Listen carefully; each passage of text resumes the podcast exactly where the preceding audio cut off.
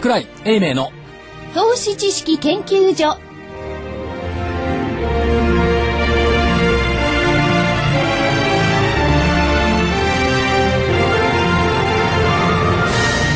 皆さんこんにちはこんにちは桜井英明の投資知識研究所の時間です今日もスタジオには桜井英明所長こんにちは正木昭夫会長こんにちは。福井主任研究員こんにちは。そして新人研究員の加藤真理子でお送りします。さあ、今日の日経平均の大引け、178円7銭高の8926円54銭。178円7銭高の8926円54銭となりました。高値引けですね。あの、トピックスも高値引けですね。どちらもピン引けはい。そして出来高が18億533万株。えー、出来高、えー代金、売買代金の方が1兆1179億円と、あの、先ほどもね、田中アナウンサーがおっしゃってましたが、えー、10月14日以来の1兆円。多分ね売買高の18億って10月5日のね20億株以来だと思います本当に久々久しぶりっていう感じですね。覚えておられますか皆さん？はい。先週なんて言ったか。かすかな兆し。勝勝手雲じゃなくて、勝手雲でしょ。24日に白くねじれて月内はずっと白い。そう言ってました。確かに。24日日経平均165円高、火曜日81円安昨日は13円安。で、今日がえっ、と100 78円円高。ですね。はい。これがあれですか？えっと、11月の中旬ぐらいまで。えっとね11月の第2週ぐらいまではまだ白いまんまではいますよね、期待でき期そうで待できそうですすね。ね。。うん。雲はだけど近づくと消えますからね。は？あんまりつかめそうでつかめないみたいな。雲。に期待しちゃいけない。今遠くから見てるのがいいんですか？そうですよ。なるほど。近近くに行くとほらクレーターとか見えるから、はいはい。月でもね。月だってほら地球から見たらねかぐや姫はいそうで綺麗でしょ、うん綺麗ですね。近くの像を見たらうんな行きたくないでしょ。まあ、そうですね。いやー、月に村雲の例えもありました。さあ、まあ村雲もね、でまあ、はい。ヨーロッパの人たちって割とこう働かないじゃないですか。まあ、方もいらっしゃ まあ、お休みると。をきちんと取られますよね。比。較的、はい。明け方までね、あの EU 首脳会議やったってのはね偉いと思いますよまあね。誰も今日一日あのヨーロッパ人たちをそういうふうに褒める人はいなかったですけども、だって日本時間の11時ぐらいしか出てきたそうですね。うん。向こうも明け方でしょ。明け方夜中です。徹夜ってやつですね。そうそう。麻雀もやらずにね。みんな一緒にはい。あのメルコジさん、メルコジさん。ねメルメルコメルコジ。メルコジ。サルコジさんと。とメルケルさん。メルケルさんメルコジって言うんですメルコジ市場では今。はい。お知らなかった？知らなかった。みんな短くしちゃうんですね。そうそう今メルコジって言ってる、二人で一人。みたいな感じ、セットな感じしますよね、今ね。でもサルコジさんは決してメルケルさんに恋焦がれてるわけじゃないもんね。ねえ。恋焦がれてる奥さんいるもんね。そうですね。非常に綺麗でも生まれたね。ばっかりですもんね。いや、でもその二人が、まあね、合意したと。そんなもんでもね、これ全世界が固唾を飲んで見守りですね、えーこれからの資産運用とかそういうのにね、それこそそれだけじゃなくて、あの、景気までそれにかかってんでね、そん。なもん夜通しやるのは当たり前ですよ。でしょ？で、はい。実はね、そんで、あの、民間部門のね、要するに銀行だとかが持っているギリシャ国債について、その削減率を50%に決めたっていうわけね。これを交換した。で、福井さんとさっき二人でタバコ吸いながら、でもさ、これ EU って何の強制力もないし、首脳会談で決めたからって従うのかね、どうかね。まあ銀行団の代表入ってきてね、そちらの方はね、なんかね、一応やってるけど、でも分かんないですよね。まあ分かんないって全て分かんない一応数字が決まったから。で、7月の時の削減率が21%だったから、その倍になったっていうところでしょ。でも8割なんて出てましたからね。でも50%の保証っていう、この意味があるんじゃないかと思まあねうんですけどね。うん。まあ一方安心で、朝っぱらからね、言ってたのは、その、銀行のね、自己資本規制比率を9%に上げろとい。うのを言ってましたから、まあこれと裏合わせに多分で出してきたんでしょうという気はしますけども、もう一つ考えておきたいのはね、はいこれ7月の21%を50%に上げたことによって、はいギリシャ債務の対 GDP 比率は150%から120%に下がる。さて、かとまりさん。これはどうなんでしょう？ギリシャは120%です。対 GDP の債務比率。日本は 200? これどう思いますかこれ。ね。これ何これって。対外債務比率じゃないからね。GDP 比率ね、GDP 比率債務の。ギリシャの方が優等生じゃないの？なんでこの国は何も言われてねみんな。いや、でも、ね、それこそほら、日本の場合には、はい。まあ言ってしまえば人から金を借りてるわけじゃなくてね、ギリシャは人からまあそれはそう金をだ確か借りて、に対外債務がね多いからねというのはありますけども。でもそれ考えたらそれは恐ろしくないですか？200%よ。いやとても恐ろしいことですよ。GDP の倍の借金してる政府を誰が養うんだこれからいや、でもこれから日本人のこの勤勉さでですね、200ぐらいはすぐに返していきましょう。福井さんに言われたくないな日本人。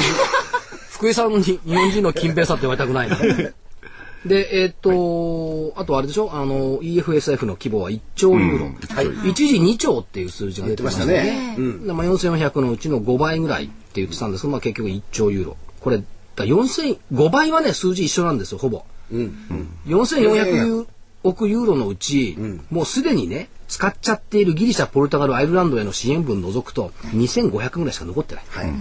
これ4倍で1兆ルーユーロだから、まあ、ほぼ4倍5倍似たような数字で、あお着地してきたっていうところですよね。これもね所詮ギリシャがやってることはね、紙による信用創造で被った被害でしょ、はい。借金だからね、で紙による信用創造で被った被害はやっぱり紙による紙による信用創造で行う、はい。はい。というふうになってきたわけ、まあ一応だから落ち着いてはきました、で昨日から言ってるのは IMF の IMF の副専務理事、世界経済は差し迫った2番底リスクに現段階では直面していない、でちょっとトーンが変わりましたね。すあの数日前から。そうそうでしょ？そう、で世界経済見通しは改定するとは言ってるんですけど2番底リスクに直面してはいない、ない。そんなにポジティブでいいんでしょうかね。いやいや IMF もねあまりお金出したくないんじゃない？あそれはおっしゃる通りですよ。だからね、2番底が大変だったら、やっぱお金出さなきゃいかんだろうって言われるのが嫌だから、2番底にはなっていない。IMF 自体がまた増資しなきゃいけなくなりますよ。また中国とか日本もそれ出してきて声がね、強くなっちゃうしそういうことになっちゃうんですね。これは嫌がってるんでしょう。という感じがしてはおります。まあアメリカはあんまりね、お金は出してないけど、一応ね、IMF の方にはね、一加減あって、ちょっと引いてますもんね。そうですね。まあこういう、だから結局世界のお金の巡り合わせとバトルがね、続いているといったところですから。でもなんか今月陽性になりそうですね。ですね。あと2日。あと2日。いや、それでね、もう一つ、その、当然、このヨーロッパの情勢、その決定、合意っていうのも大きいんでしょうけれども、日銀さんの方もいろいろね、5兆円増やしたって。やってくれてますよね。うん50兆円、55兆円増やしたって。そう。大したもんだ。大したもん。もともとは10兆円増やそうって言った方をい言ったらしいですけどね、却下されて。大したもんですよね。だその辺がね、でもそれでも円は、僕はこのスタジオに入れば見てきたら、はい。75円90銭ですもん。75円台だもん。しかしもうあとは介入の最後の切り札しか残ってない。ですかね、これじゃあ。誰がするの？日本が、してどうするの？いや、だから、単独会議。単独会議。するならもうしてるでしょ。安住ちゃん全然安住さん全然する気ないじゃんね。言ってるだけ。こういうことはね、非常に強く言ってますけども。介入しかない。朝っぱらからよく言ってますけど、何にも全くしていない、まあこの前の例もありますんでね、下手に介入するとそこ。で、それで損した分っていうか得点がよくわかんないんですけれども、どうしてくれんだって感じもしますけどね。介入するよりねやっぱりね、ETF を買う資金をねももうちょっと余裕を足した方がねいいんじゃないのという気もしますけどね、でもそれにつけてもね、あの今日、そして明日、日本企業の、まあ、決算がね、いろいろ出てて、で、修正があってですね、これだけ為替が来てるのに、結構強いじゃないかと思うんですよね。うん。で、見通しそのものは前提が83円ぐらいですか？はい。でもそれに比べたって、もう70円台のこんなところでしょ？でも日本企業やるなって感じするんですよね。小松が77円に下げてきたからあ、下げてきました。確かに引き上がった発表でで今日見てるとファナックはい。570円も上がってるの1万3080円はい。ファナック一昨日決算発表1時間遅れて売られたんですよ。ですよね。で昨日今日と戻してきた、つい2週間前か。1万円割れたの。そうですね。3割も上がっちゃった。オリンパス、オリンパスはちょっとこれ微妙なところありますけども、256円高、社長が辞めるっつった、辞めるっつうかその社長を降りる。はい。で、えー今までやってきたコンサルティングフィーについて一応記者会見を開いた。はい。はい。600億円近いフィーですよでもよく払いましたね、あれ。元々あの剛腕な外資系の方から見てもこれめちゃくちゃな数字でしょこれどう考えてもおかしいですよね、この数字。でもあの会社側は正当な数字だ正当な数字だ言ってましたね。売り上げが15倍になるってかなんか言ってたらしいですね。それによってね。トの言うことをそのまま受け取るのもいかがなものかとは思いますけどね。もうそうしか説明のしようがない。うん、でオプションで、えー、何倍かのお金でやったわけでしょ、オペレーション。ねえ、まあオリンパスはちょっとあれはね、あの業績の問題と違うからあれですけども、あと今日ソニーも85円高、TDK も105円高、三菱商事も111円高。なんかね、今こ今まで下げてた連中がね、戻り始めたなという主感じですね。感じはしますよね。だからその映画ね、いろいろ続くのかどうなのか、おそらく、えー所長の言によれば、えー11月の半ばぐらいまでは、保証してくれます？なんでそういう保証とか補填っていう言葉言っちゃいけないの？嫌いですよねいや、嫌いじゃ言えないんだよ。でもこればかりはね、別に、あのー福井さん一緒に行きたいコスゲに。いや部屋別よ。嫌です。いや別にそれは桜井さんが決めることじゃないのいやいや、その辺のことも含めて実はだった、らね、同部屋にしてくれって言うと思うよ。ああ、リクエストがあるかもしれないですね。どうする？親分とか言ったらそこに、ローナ主みたいに。藤井さんなら大丈夫ですよ。僕体調も道連れして。いや、僕言うこと聞きます。でもね、いや、そういう人たちには完全と立ち向かわなきゃいけないんですよ、ボールなんとそういうのはね。で、まあ、その辺も含めてですね、はいえーこの後のコーナーは、あの、また、片岡さんのコーナーなんですけれども、実は我々の前に、はい玄太さんがいらっしゃってね、そうです大岩がそういうのに立ち向かうためには、玄ちゃんがぴったりだっていうのぴったりだ。はい。えーご紹介いたします。ルナージアインベストメント株式会社のインストラクター、大岩川源太さんです。こんにちは。どうもこんにちあは。のーこの次コーナーありますんで、ちょっと待っててください、また。はい、じーっと。はい。すいませんが。じゃあ、ここで、あの、お知らせに行きます。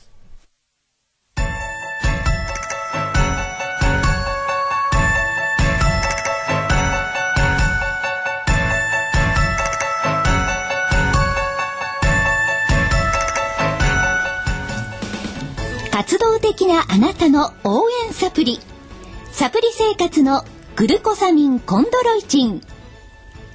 サプリ生活のグルコサミンコンドロイチンは、年を取ると少なくなりがちなグルコサミンとコンドロイチンを無理なく補います。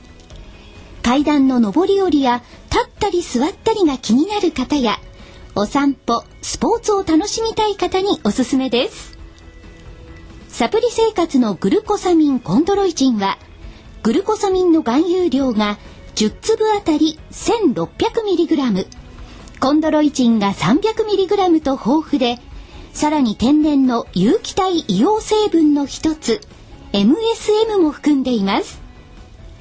価格もラジオ日経特価でとってもお得です。300粒の1ヶ月分1本が3980円。3ヶ月分3本セットが、なんとラジオ日経特価、1万800円。1万800円。さらにお得な6本セットも、同じくラジオ日経特価で、1万8000円。1万8000円です。6本セットですと、1日あたり100円です。いずれもお届けには送料700円がかかります。ラジオ日経だけが特別価格でお届けするサプリ生活のグルコサミンコンドロイチン。お求めはラジオ日経事業部03-3583-8300 03-3583-8300まで。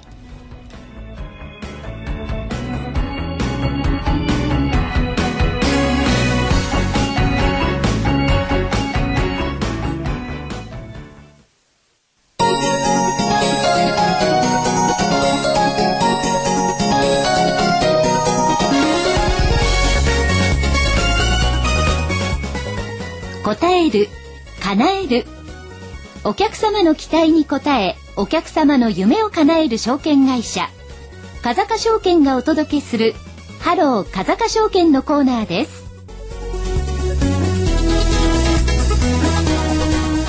今日は風賀証券三鷹フィナンシャルセンター長の高橋仁さんにお越しいただきました。よろしくお願いします。こんにちは。よろしくお願いいたしまお願いす。します。三鷹から、春結構も、春結構もないな。何十分かで来るからそう遠くもないですけども。はいはい。もう30分そうですね。はい。どうですか？あの、オープンされて。そうですねあの、ええ、まあ先月9月5日にオープンさせていただきまして、はいまあ早いもので、およそ2ヶ月経過しようとしておりますけれども、まあおかげさまで、あの、連日ご来店されるお客様も増えておりますので、えあのーまあ今まで取引いただいているお客様の他にも、やっぱ株価チェックに来られる、まあ、ここに証券会社ができたんだねということで、お声かけいただいて、お越しいただいておりますので、非常にあがありがたい気持ちでおります。三鷹のアイドルになりましたか？いや、まあそこまでは言っておりませんが。いつかは三鷹のアイドルになりますか高橋さんいや、はいどうでしょうね。でもまあ結構ねなかっこいいんですよ、高橋さん、とんでもございません。もう証券マンずっとね二十何年30年ぐらいやってるからかっこいいんですよ、ね何でも知ってるし。で、三鷹ファイナンシャルセンターにはですね、なっちゃんもいるしね。そうですね。なっちゃん。アイドル。アイドルになっちゃう女性。唯一ですね。はいはこの間会ってきましたい。いろいろご親切、親切らしいですねそう。そう親切親切まあ高橋さんも非常にね、親切な方で。まあ、そんな視点でございます。あの、あの、セミナーの方も、まあ、桜井さんのおご協力もいただきまして、まあ、月2回ですね、のペースで開催しておりまして、まあ、大変好評をいただいているということでございます。来月はねちょっと三鷹からね現場でちょっとまた電話でねやらせていただこうかとあ、このも木曜日ですか？木曜木曜日。何時、それは？ですか？えーっと、11月11日。予定はじゃあ、ごめんなさい、17日木曜日でございます。17日木曜日、はい予定ははい。まあ、じゃあなっちゃんに出てもらおうかなあ、そっか。ねえ、お声聞きたいですね。はい。はい。ええ、それで。まあ、それとですね、まあ、あのー実はあの、昨日からお客様のご来店感謝デーを開催しておりまして、あの、まあ、三鷹独自の企画として、まあ、9月に引き続きまして、えー行っておりますが、まあ、日頃の感謝の気持ちを込めまして、はい。えあのー鉢植えのお花をプレゼントさせていただいております。いいですね。ラジオさん全員ですか？そうですね。あの先着いえ、あの、先着順ではございますが、限りはございますが、まあ、今月はゼラニウム、ミニバラといったものを揃えておりますので、ゼラニウムにミニバラ、先月は？先月はコスモスですかね。とああ、季節感ありますね。ええあの、重営をされて皆さん、あの、お花が咲きましたよ、とい。うお声も聞いておりますので、大変嬉しい。あ財産形成に花を咲かすっていうわけですね。花咲かじいさん。私がやったら。そう正木さんだけ花咲かじいさん。皆さんは若いです。はい。いや、でもおしゃれですね。三鷹というなんか街の雰囲気にも合ってますしね。花か、いいな。あのね場所が支店が三鷹の駅から南口の方に出て、歩いて23分かな？もうちょっと4分かな、はい。非常に人通りの多いところでですね、はい。で、えーあんまり証券会社見当たらないですよねあそこ風川がね目立ちますよ、はい。メインストリートに。風亀くんのあ、ねで、そこに、えー、まあ先着う何名さんかちょっとわかんないですけれども、行かれた方に、その、鉢植えのね、お花を。それいつもいつもじゃないんでしょ？えーっと、まあ、9月も行いましたけれども、お今月は、あー昨日26日から明治28日まで。明日まではい、そうです。急がないとぜひ、あの、お気軽にお立ち寄りいただければとあ、いうふうに思います。急がないとあれですね。だからみ三鷹のお近くの方は今日行っていただいてまだ空いてるのかな？そうですね。えー4時まで空いております。はい。で遠くの方は明日行かなきゃいけない、ええ別に行かなくてもいいですけど、はい。明日しかない、まあ、とりあえずお近くの方はね、これからあといい30分ほどなんですけれども、えー番組ほったらかしてあの、これオンデマンドで後で聞いていただければゆっ、くり聞いていただいて。番組ほったらかして行って、はいまずゼラニウムちょうだいええ、バラちょうだい。バラちょうだい まあ、ぜひお越しください。はい。あとはお伝えしたいことがないですか、えーそうですね。あと来月、11月のセミナーのおスケジュールでございますが、えーまあ、11月の11日金曜日、えーこちらはあの、三鷹ではなくて、えー国分寺にて開催いたします。えー場所はですね、えー国分寺駅南口に隣接しておりますホテルメッツ3階のオーバルホール。こちらの方で時間が、えー17時、5時ですね。午後5時から、えー6時半までの予定で行います。えーこちらはあのお三鷹単独ではなく本店営業部それから法人部三鷹フィナンシャルセンターのお共同開催になっております。えーすみません講師忘れておりました。はい。えー桜井英明さんでございます。なんかね、そんな嫌な予感がしてたんだ。やだよかんなことないえー続きまして、えーこちら三鷹フィナンシャルセンター内のおセミナールームで行いますが、11月の17日木曜日、えーこちらも3時半から5時の予定で、えー桜井さんにお願いしておりますさっ。きのね番組、なっちゃんに出てもらおう、ね。えー続きましては11月の25日の金曜日でございますが、こちらも同じく三鷹フィナンシャルセンター内のセミナールームで、えー弊社弊社のですね、えー市場調査部長であります、えー田部井義彦が担当させていただきます。えー時間は3時半から5時の予定で行います。はい最近食べちゃんにはい参加人数負けてますからね。そうらしいんですよ。イケメン食べちゃんですからねはいイケメン度が違う。うんいや、そんな何をおっしゃる。いい勝負ですよ。ありませんよ。なんかうちまで褒め合っても見にくい感じがします。でもさ、普通ならばこうやって褒めるとすかさず褒めてくれるんじゃない？褒めないところがいいね。いや、食べちゃん褒めてる。イケメンって褒めてる。で、井さん褒めないけど。今の、あの、3つありましたけれども、それぞれあれですよね、あの、お電話でおか確認するか、あるいはホームページをね、ご覧そうですね。になればね。い。ただきたいと思いますが、なお電話番号を申し上はいげますと、三鷹フィナンシャルセンターのお願いいたします。はい、えー、0422の71の1251 0422の71の1251番でございます。はい。はい、ぜひあの皆様のふるってのご参加お願いいたします。まずそれよりも前に、えー、あと30分。で、明日に鉢植え。かけて鉢植えですね。ね綺麗なお花をえねー。まああのね、あのーそれをまた植えていただいてもいいですしね。いいなあ。やっぱお花があると生活がこう潤うっていうか、なんか心が癒されますよね。ね、ミニバラもいいですね。綺麗ですもんね。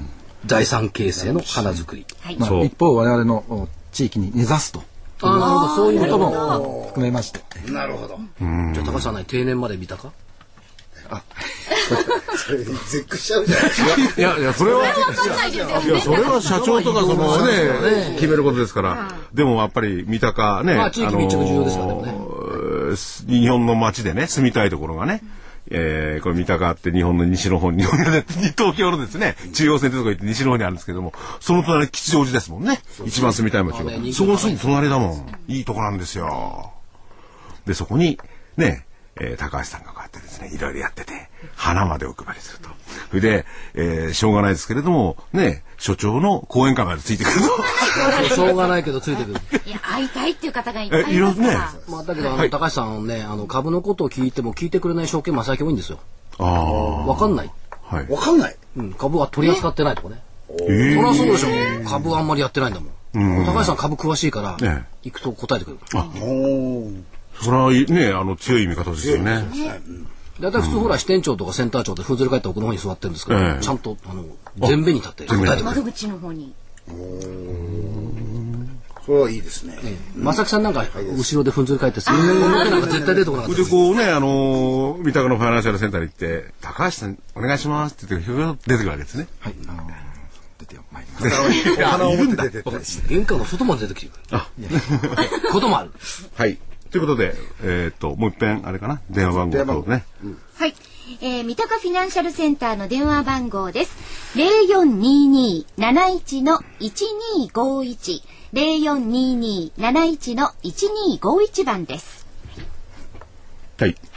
じゃあぜひねはい、お花を取りに、取りにもらいに。もらいに、そして、なおかつ、えー所長のですね、いろいろ講演会の方にもぜひね、はいえー足をお運びいただいて、そう、食べ屋のはい講演会もありますし、なかなか内容が豊富だと思うな。うんやっぱりこういうところでいろいろ勉強、まあ当然されてる方が多いと思うんですけども、していただければより投資がね、えーリターンが増えるとは言いませんけれども、いい投資ができますよね。うん。困った時の高橋頼みと。なるほど。いうことにしましょうか。相談しやすそうそうそういですもん、高橋センター長。そうでございます。ありがとうございます。やっぱり言い方がかっこいいよ。俺なんか言えないよ、こういう言葉。あ、マスコミ人無理。定年語使えないもんだって。そうでございます。省略語しか言えないもん。そうでございます、お嬢様。ということで、はい。まあ、ぜひよろしくお願いいたしまはいす。。三鷹フィナンシャルセンター長の高橋仁さんでした。ありがとうございました。どうもありがとうございました。よろしくお願いいたします。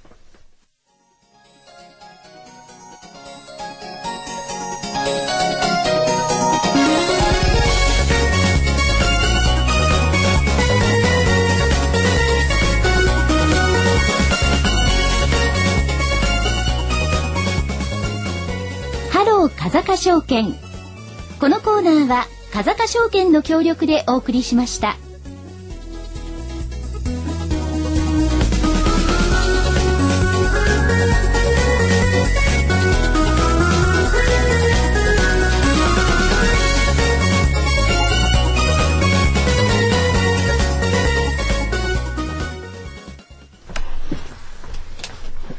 さあ、それでは、えー、大岩川げ源太さんに再び、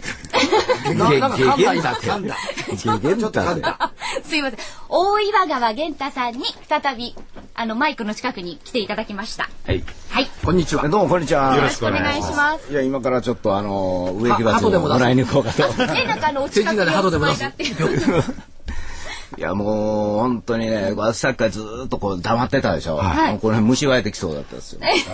たまに相場の強い日ぐらいちょっと喋らせてほしいなと思って。そうですよ、今日、ね。どうぞ、どうぞ。はい、どうぞ。どうぞオンステージ。はい、15分。えー、まあ今日はですね、皆さんに集まってもうたのは他ではないんですけど。まああのーまあ横のもう植木あたりを見てると、まああの、な、トメトメどこまで行くのあれ？何止まっちゃうの？トメですよ。なんだ？いや、それでね、玄太さんにお伺いしたいのは、まあ、玄太さん、はい。後々、あとまた投資カレンダーのお話なんかもお伺いんですけれども、これ、そ、外、外の環境ってどうなんですかね？例えばアジアとかね。いろいろ詳しいじゃないですか。うんあのあたり、悪い中でも去年もやっぱり1割ぐらい太ったところに対してパーセンテージが落ちたっちゅうんだから、まあ同じ順調だと私は見てるんですよ。ただタイとか空いたところがね、ええまあ今後どうなるかっていうのはあるんですが、その代わりインドネシアがすごい賑やかになってきたり。うんだから人気どころが変わっていくだけで別に問題はないと思ってるんですよ、私は。んあのーだから私だけが思ってるかもしれない。あですよね。日本はアメリカを見てるっていうのもね、はいまあ多少と最近はこの、その見方がちょっとね、えー、和らいできたのかどうか知らないけど、アジアも最近は見てますもんね、いろいろ株の動きをね。でもまあ今日なんか結局日経平均なんかも強いですけども、あのーまあヨーロッパの問題が片付いたとか、うんぬん。じゃなくってなとにかく売ってた方も買ってた方ももう手締まってたんじゃないかと思うんですよ。あアジアの方の株式も全部手締まってたんで、はい。手締まってたけど何かを売っても買ってもいいんですが何かをしようとするきっかけでちょっと嫌なやつがあったんでそれが片付いたからまあまあやり始めたという感じだから、まあアジア諸国もいろいろとこう動いてくるんじゃないかなと私は思ってるんですけどね。あ。ね、アジアにも動いてもらわないとね。そうですで、どちらかと言ったら、日本は、日本の企業にとってはアジアも、ね、大きなお得意さんですよね。そうですね。今度は逆に言うと地政学な部分で日本が強いですからね、ヨーロッパよりかアメリカよりか。あだからそういう考えたら、まあ、投資先っていうのは日本しかないんじゃないかなと思ってるんですけどね。あいや、普通に考えたですよ。世界に投資するお金がまあ100あったとしたら、今まで日本は5やったとして、で、ヨーロッパの先があかんちゅうんでしょ？で、で、まあ、あの、アメリカがちょっと難しいっちゅうんでしょ。ほんで、中国とかが鈍化するとかやったら、どこ出すって言ったら日本ぐらいしかやるところないんですよね。だから、少なくとも、日本の代表銘柄、まあ今日も先ほど値上がりがすごいあったっていうのがあったんですけども、代表銘柄だけは買いやすいですよね。まあ普通、普通そう考えるんだけど、なんでみんなあかんとか下がるとかね。何の因果でブラジル行くとかインド行くとかね。わけわかんないこと。なんで足元を見ないんですか？やっぱりね、まあ私は日本語しかわからんからかもしれないんですけどね。まあでも、ものすごくわかりやすいシンプルな考えですけども。比叡山の延暦寺行ってごらんなさい。はい。足元を照らすって書いてあるじゃない。足元を照らさないで海の向こうばっかり行く。いや、でも日本の個人投資家の皆さんそうか。東大あ、元暮らし。元暮らし。でも日本の個人投資家の皆さんだったら違いますよね。要するに、勝手に外国人と言われている人たちが出てって、またちょっと入ってきたそうな顔をしてますけどね。はい。じゃあ今度ええって。でも少し売り、あれですよね、解雇しないなってますよね。邪魔しない。で邪魔しない、開かないでって。あんたら来るからおかしくなると。だって、売買シェア6割でしょ？外国人えで売買シェア6割だけど株持ってんの？26%しか持ってないんだから、いや来ないで来ないで、それよりも私たちのこの大事な宝物をね、持ってかないで、って言った方がいいんじゃないかなという気もしますけどね。何かがあると常にその黒船頼みでね、外人が買いに来た、そうじゃなくて自分たちで何とかしましょうよこの国のことは、宝物を奪われてどうするの、明治の初めにね、はい。幕末か、金と銀のね交換比率がね、日本が悪かった、みんな銀持ってきて金持ってっちゃった、それと同じことが起きたらどうするんですかって話ですよ、まあ今日の前場あたりでもね、はいもうちょっとこう、せっかくまあヨーロッパあたりのニュースが出たんだから、もう日本のね、投資家さんとか運用者バーッと行きゃいいんだけど、もう私も見てましたけどね。いや、でもね、ヨーロッパのやつは、これから先どうなるか分かんないし、何が出てくるかもやっぱり分かんないですもんね。でも引けて高かったらみんな強気ですからね、今日は。あそうですね。それじゃダメですよね。強ければ強気、弱ければ弱気、分からなければ動かない、分かっても動かないのが機関としてある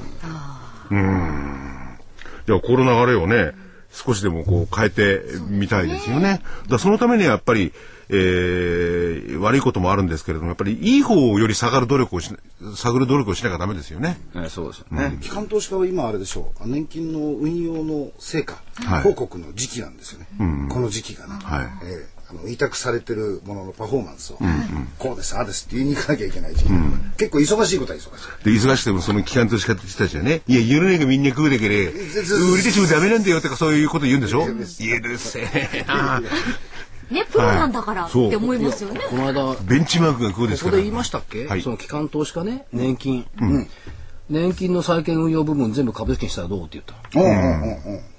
で、はい。債券でで70兆70兆、70兆、だって債券持つと1%よ国債。うん。で全体運用資産が年復で109兆円でしょ？110兆円でしょ、で国内株日本株11.5%、で66%が国内債券運用、外国株11.2%、わずか0.3%しか外国株と日本株が違わない、じゃあまあいい100歩譲って外国株の11.2%置いといていいじゃない。はい。66%の国内債券運用全部売ったくって。歌って。株にする、うん。そうそう多分ね時価総額がえーっと100あ70兆円増えるわ。260 260何兆円？今。262兆円今日。1日で2兆円増えた。から、うん。で70兆足しは330兆入れる。うん、だけど、不動株比率ってそんな高くないから、ああはいはい。そうすると70兆円の買いで時価総額がね120兆ぐらい増えるんですよ、おおで260足す120って480あ380兆でしょ、うん。いいんじゃないです時か価時価総額380兆。そう。おおいやたいや本当にやればよ。いやいやれば。やそうすると、まあ、380兆を260兆で割りゃ1.4倍じゃない。はいで日経平均8700円と計算して1.4倍すれば1万2528円。明るいね。計算だけよ。計算だけ。分かってます。それは分かってますよ。はい。もうそこまで度胸ある人いないでしょいないです年福のファンドマネージャーでね。委託でもやんないでしょうね、債券大暴落するし 大暴落するしね。我々もギリシャと同じになっちゃうから 困るんだよな。200%ですからね。1%のつまらない運用をして、これから下がる債券を持つよりも、2%台の配当がある株式の方が悪くないですか、っていうことをどうして運用するやつは考えないのっていう話、いや、まあそれはいろいろサイドからお願いされてるケースもあるでしょうしね。まあそれはね、ささやきでね、国債買うといてみたいな、あるとは思いますけども、で、中国人ぐらいしかまだ日本の国債に興味抱いてなかった。りなんかして。まあ、それは、まあ、まあでもまあ日本の国債なんてつまりませんよね。いや、だからそれはね、まあ多分安全だと思うし。為替が120円の時なら日本の国債面白いかもしれないですけど、75円の日本の国債なんてどうするの？為替差損出るだけしかないんじゃないね、これからどんどん逆にドル、ドル高かなんかなってたらなんか、それはね、だからどっかのね、女性の大学教授が言ってるように、1ドル50円になるのか、はい。その可能性と、1ドル100円になる可能性と、今ちょうど25円幅でしょ。ああ、そうですね。どっちにしても。どうですか、源太さん、そうですよ。ずーっと50円になるっちゅうんだったらそれは問題ですけど、言ったってこれ、ね、そんだけのやっぱり、まあ、自力がないんで、やっぱり瞬間的にこう、スッといったとしても、それは同じだけ戻りますよ。うんだからそれよりか、あの、円高円高ってってみんなが言うけれども、もう TPP と一緒で、日本の企業も円高に耐えていかなくちゃいけないし、慣れなきゃいけないし、それによるメリットもやっぱりちゃんと考えていかなあかんのじゃないかなと思うんですね。まあ、今日さっきちょっと始まる前に、あの、桜井先生も話されてましたけども、小松が77円にこう、変えてきた。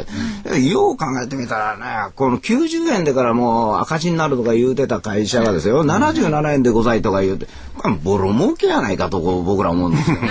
だからた体質がね、もうできてきて、だからそういうのはもう素直に認めて、あ、もう円はまあそんなもんなんだと。で、まあ為替でまあこう売り買いしてる人はそっちやらしときゃいいんであっては、株の世界と企業とかはもう全然もう、あのー分かれてきたと思っていいんじゃないかなと、まあ思うんですよね。特に来年はそれが顕著になってくると思うんですよ。だから為替を気にしすぎて手が出ないっちゅうのは、やっぱりまあ手が出ない口実を探してるようなもんかなと。っていうかね、為替の連中が増えてから株式市場が手が出ないとか、騒ぎすぎるっていう傾向が出てきたのよ。あの人たち何でも経済指標を相手にして騒ぐじゃない。株はもうちょっと前はね、奥ゆかしかったと思うよ。こんなに騒がなかったもん。で、騒いだ挙句にもう忘れるでしょ、すぐ。でその、その手法に乗っちゃうから、ダメなんじゃないの、だから騒がない慌てない、うん、長期長期じゃ。あ長期とは長期が儲かるなんて、いやそれはそんな妄想を言っちゃいけません、はい。過去20年間ずっとそうしてんだから。ね、失われた20年の間に全てを失っちゃった可能性もあるしね。ね、長期投資と言われ、損をして、はい。分散投資がいいですよとささかで、インド行ったりブラジル行ったりって損して、結局はそうじゃないんじゃないの、ね、足元にいいものがある、でもまあ短期も確かにね、えー非常に有効だと思うんですけど、その話はまた後にして、はい短期というよりもやっぱり1年タームの投資いいですよね。ああ、そうですね。それがなぜかと言ったら、玄太さんのはいはい。投資カレンダー。おなじみカレンダーはい。カレンダー向こうに忘れてきましたけどあ、ねあ。私も持ってきましょう。持ってください。もう時期ですねもう時期です。ねはい。で、まあ、あのーラジオ日経でもですね、はいえー一応、一応と言いますか、販売をさせていただいてるんですけれども、まあ、今回の投資カレンダーも、えーいいですよね。まあ、いいですよねって いいですよね、というか。だから普通に考えて、あのーね、11月の後半ヘッジファンドがまあ動き始めたり、えーまあ12月ぐらいからまあボーナスなんかを溜め込んだ投資の設定があるわけなんですよ。で、そんな時に、あの、個人投資家さんは、あの、毎日ね、こう、オリンパスで売り返して、あさってのことは分かんない、今だけ分かればいいみたいな、商いしてたんじゃダメであって、まあ、それぞれやっぱり運用者っていうのは計画を立てるんですから、みんなも1年間の計画を立てて、いつ、いつぐらいの時に、まあ、利食いをして、いつぐらいの時に買ってとか。で、みんなが大体思うのは、あの、こう、どこで買おうと思うじゃないですか。あれが難しいんですよね。一番みんなが投げる時期だけを探しときゃいいんですよ。ああ、そこで拾うわけですね。まあ、投資カレンダーっていうのは、そそれがもともとの、あのー作り方だったんです。そうなんです。ええみんなが一番投げる時間帯がいつかというのを考えながら、じゃあその頃に買うということはその前に売っておかなくちゃいけない、はいということなんですよ。だから、かどこが買いですよとかよくいろいろ言われますよね。はい買いですよっちゅうということはその前に売っておかなくちゃいけないという、このリズムをこううまいこと作って、まあ、1年間の計画を立てましょうというのが、まあ、投資カレンダーの、まあ、基本的な発想なんですけどね。これね実はね目から鱗で投資家さんって大体全部を投資しようとするわけ、お金の。はい。セミナーなんかでね、まあ3分の1ぐらいはキャッシュ持っとかなきゃダメですよ。これが抵抗があるのよ。あキャッシュ持っとかなきゃダメよっていうのを、いや、でもって抵抗があるんだけど、やっぱりキャッシュ持っといて下がった時だとか行きたい時に買えないでしょっていうと納得される。っていうことは結構ありますよね。そうですね。あ。ね、だから買いたい時にこう下がってきた時にね、今も持ってるから全部塩漬けになっちゃったりとかしてね、売るに売れずっていや、いうかだから買いたい時は、はい持ってる株下がってるから。下がってそうですよね。買えない買えないですよ売れね。だから一番多いケースが、まあ、大きく突っ込んで上がって、はやっと回転できたわと思ったら枠が空いてて、で、またなんか買っちゃったらまたね、下がってという。だから、う回転するということはもうみんな回転してるんだと思わなくちゃいけないんですよね。はいうん、だからとにかく人が一番、まあ、あのー困ってるところを助けに行くために買いに行くという、そういう発想で、まあ、やっていくと、まあ、うまいこといくんですよ。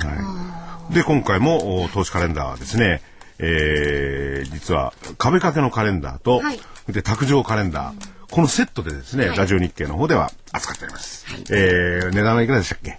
こちらの方ですね、あの、セットでお求めいただきますと、え4000円とはい。いうことですね。あの、通常ですね、この壁掛け版が2100円、それで卓上版が1260円、はい。に送料700円で、合わせると4060円なんですが、セット価格で4000円ということでお得になります。そう。で、これを、まあ、先ほども源太さんがおっしゃってたんですけれども、こう置いといて、あるいは壁にかけておいてみるとですね、自分が一年間どのように行動をしたらいいかっていうね、いろいろ指針ができるわけですよね。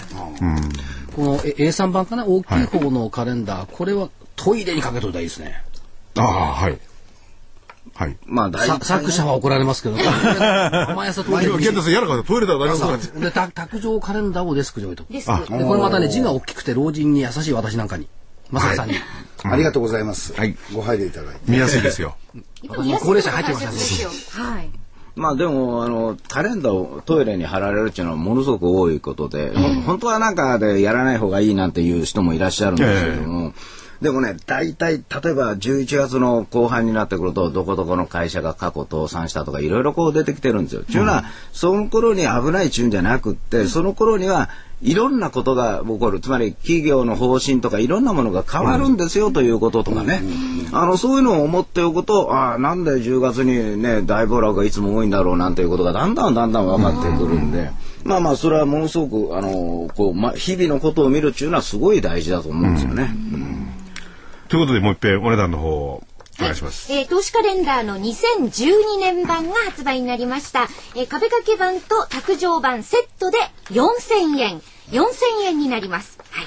で、今回はですね、あの、はいこちらの方も、あの、CD の方も、使い方の CD も、これから、来来月はですねはい。あるということですので。い、いつもの玄太さんのですね、はい投資カレンダー実践軸ではなくてですね、この投資カレンダー2012年のカレンダーをよりよく使っていただくための、おカレンダーの使い方で CD、はいこれが4200円プラスね、700円送料。これはまだ、あの、来月末の発売になります。それで、これとそのカレンダーをセットにしたのはいくらでしたっけ、まあこれってつまり CD ですよね。はいはい。え、こちらですね、セットにして送料込みで、通常合わせると8260円なんですが、セット価格、はいなんと7000円ということで、1260円もお得になるんですよ。CD もついてそう、な使い方のはい CD、だから初めて買う方も安心して、ね、あの、買っていただければと思うんです。カレンダーと、その使い方 CD のセットで7000円です。なるほど。はい。あのね、私もね、知らなかったんですけどね。ああ、そんだけ値引きになるんですか？では、玄太さんも買ってください。いやいや僕、なるべくなら喋る方にね、かけたいと思います。とは僕、カレンダーで毎月いろんな癖がこうあるというのをね、皆さんが知ってると思ってたんですよ。で、そう思って今までこう CD に含んでたら意味がわからないという人もいらっしゃって、それでまあ、あの、あ、そうか、使い方というか、まあ、はい。カレンダーの基礎をまずやろうかなと。それで、使い方という CD を今度作るということになったんですね。はい。より親切ですよね。ということで、おおはい。申し込みは？お申し込みは電話番号です。零三三五八三八三零零零三三五八三八三零零ラジオ日経事業部までお願いいたします。月曜日から金曜日の平日午前10時から午後5時30分までお電話を受け付けております。ということでですね、もう一つお知らせいかさせていただいてよろしいでしょうか？はい。こちらはですね、この番組の DVD です。なんと今日発売えー10月27日木曜日発売になりました。DVD10 月号桜井英明の投資知識研究所。今月号のテーマは株式投資は短期投資がベスト。短期投資の心理学。英明流短期売買に勝つ投資心理学。超不透明相場は短期投資で乗り切れと。いうテーマでございます。価格は、まあ、内容が約1時間で8400円になります。さあ、桜井所長から一言。まあ、おまけにね、期待していただいて。いや、一番最後の部それ分ね。はおまけですか？ら。はいはい。まあ先ほどもね、あの所長が言いましたけど、短期投資、ねはい非常に有効な手段なんで、こういう時は短期投資の乗り切っていただくと、その、えー心理学といいますかね、それをたっぷりと、えー勉強していただければと思います。ということで、えーお知らせはこれで終わり。はいまた戻りましょう。はい。はい。さあ、スケジュールいやいやいやスケジュールなんですよ。はい。時間がなくなってきちゃった。はい。スケジュール。えーっと、明日金曜日、はい。えー国内の失業率、それから全国の消費者物価、あとアメリカの7、9月の雇用コスト指数が出てきます。まあ、あんまり大きく影響はないでしょう。週末、ヨーロッパが冬時間になってきます。はい。これまたちょっとややこしいです。1、4月というのかな。えっ、と、月曜日31日、国内のシカゴ、えー、ごめんなさい、国内のシカゴな、国内の9月住宅着工件数、あとシカゴの PMI、ユーロ圏の10月消費者物価、トリシェさん、終わり、総裁、任期満了になります。1日、火曜日、国内10月新車販売台数。で、えっ、と、アメリカの ISM 製造業景況指数、毎月のことですよ。頭に出てくる。それから FOMC。はいまたね、これね、い QE3 とかなんとか期待感持ってますけどね、本当に QE3 やらなくても別にいいんじゃないっていう気もしますけどね。そうですよね。うん。と思うんですけどね私もややってくれたらさらに高になってくるんじゃないかな。んでまたボロボロのドル増やしてもしょうがないでしょうと思いますが、FOMC こっちの方が重要だと思いますよ。ドラギ ECB 総裁就任。次のターゲットはイタリアよって言ってるのと一緒でしょこれ、ギリシャ収まる収めるギリシャ収めないとドラギ ECB 総裁できないから、はい。ギリシャ収め始めた、それからあーオーストラリアの準備銀行理事会2日水曜日10月マネタリーベースアメリカ ADB 雇用統計バーナンキ議長記者会見 ADP と雇用統計、週末、これセットですけどね。それからブラジル市場休場。これ、現地で言うと死者の日って言うんだけど、亡くなった方の日。日本で言ったらなんだろう、お盆みたいなね。でしょうね。え3日の木曜日、東京市場文化の日かな、お休み。いや、それでこの番組の特番があるんですよ。1時間半の特番。それには、あの、玄太さんもね、ご出演ね、ぜひ3日ご期待いただけて、1時間半ですからね。なんか嫌がってるんじゃないですか。はい。それから ISM の非製造業景況指数。それから非農業部門労働生産性、ECB 理事会。あとこれですね、G20 の首脳会議。ちゃんとまとまるんかいって話。それから中国の PMI。で、週末4日。これでしょ、アメリカ10月の雇用統計。これを目指して動いている。これよかったら、先先月だって情報収集ですからね。これよかったら、オバマさんもなんか雇用拡大も、あニュースに火がついてきた。あと北米冬時間に移行してくるというところです。で、先週出した見通しが下値8545円、10月3日を、8544円か、10月3日終わり値月足要線基準日安値の一問下。上限9214円、75日線。まあ、この範囲に今週入りました。来週は下値一緒。じゃあ1円上げました8545円。今月要線。はい。と決め打ち。はい。えー上限9000頃、9000飛び70円。75日線。というところ。9070円さとあといくら ?100? あと、そうですね、今日、8926円ですから、すぐあと100円？100円。100円も、ん？ない ?150 円あ、か。150円か。そうですね。26ちょっと、ちょっとささやかすぎたかな。いや、でも、あれ？だ今週に比べて、あれですよね、200円、っていうか100いくら、幅が130ぐらい下げたわけですよね。いや、来週はだから頭の上の方75日線を何度も超えさせてやろうとあ思って。あ、親心。いや、株心。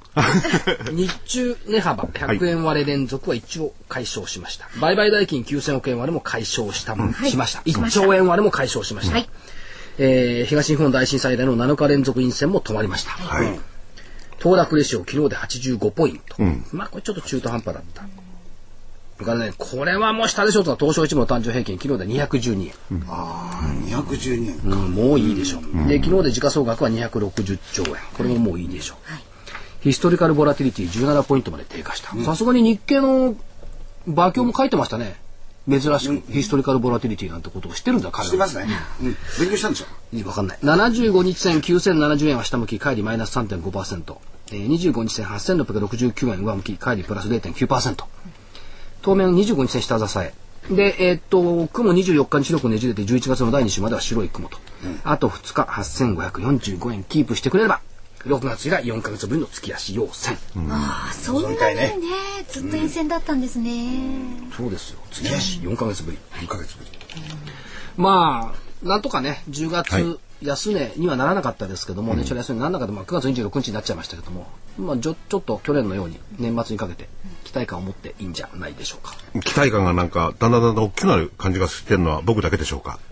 錯覚かもしれない。どうですか、健太さんは？いやいや、もう私はあと、風賀証券に行って、どうやってバラをもらって帰るのかな。家が、家が近所なもんでね。えーもう相場のことなんか終わったら関係ないですもん。でも、いずれにしろまた3日の特番がありますんでね。あ、そういうですか。楽しい話を。はい。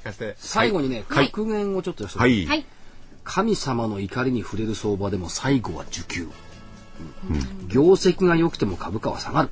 業績が悪くても株価は上がる。大切なのはサプライズ。所詮相場は需給と投資心理と生きることはできないかもしれませんけども大切なのはサプライズ、驚かないと動かない、ということを考えてほしい1週間ですねよーし、グッドサプライズを待ちたいな。そうですね。さあ、はいもう終わりのね、さよならという時間ですので、ははいい。じゃあ来週は特番で皆様方にお会いすねするそうですね三日は特番あそして再来週はまたこのスタジオからお送りします。はいはいそれでは皆さんさようなら。さようならさよなら。さよなら。